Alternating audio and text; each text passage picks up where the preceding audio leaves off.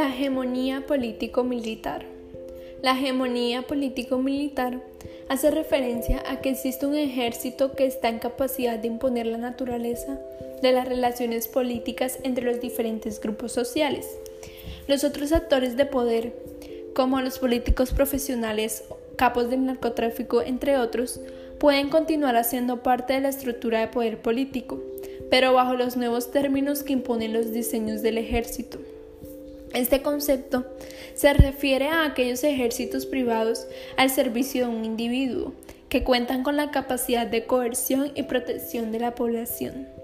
No importan los efectos prácticos o la definición de señores de la guerra en nuestro país. Si el centro de un aparato de violencia privado de Estado local responde a la destreza militar del máximo líder, lo que realmente importa es que tenga el mando y control sobre el ejército.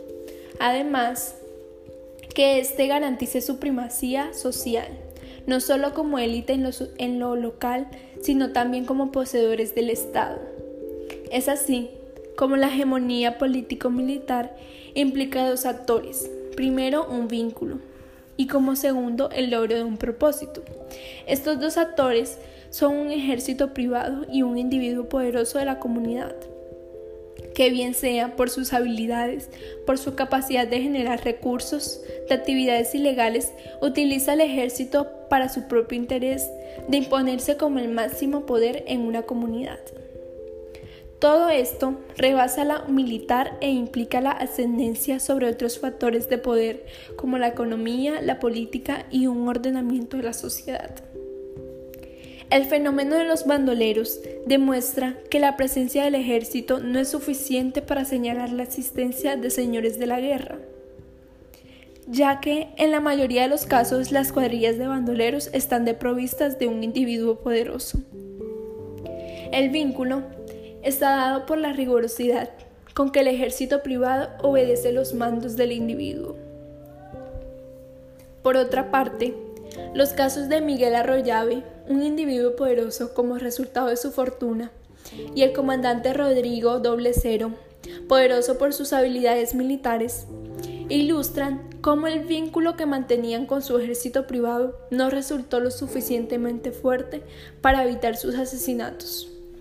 La codicia de los segundos mandos del bloque Centauro, junto al cumplimiento de Arroyave en los pagos por comisiones de combate y negocios con drogas, contribuyó a generar una conspiración de la tropa contra el individuo poderoso, que traería como resultado la división del bloque en varios ejércitos.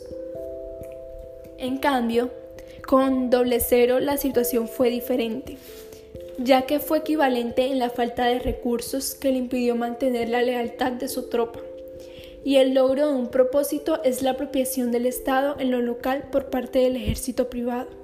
Claro, que en la medida que el individuo lo lidera, está en condiciones de proteger a la población. Pablo Escobar, durante su guerra contra el Estado, contó con el respaldo de un ejército de sicarios. Sin embargo, su ejército nunca estuvo en las condiciones de imponerse como Estado en un territorio. El propósito de su guerra no estaba orientado hacia la apropiación del Estado como tal, ni local ni nacional. Su acción se limitaba a que el Estado reconociera por la legalidad de unas ganancias adquiridas de manera ilícita.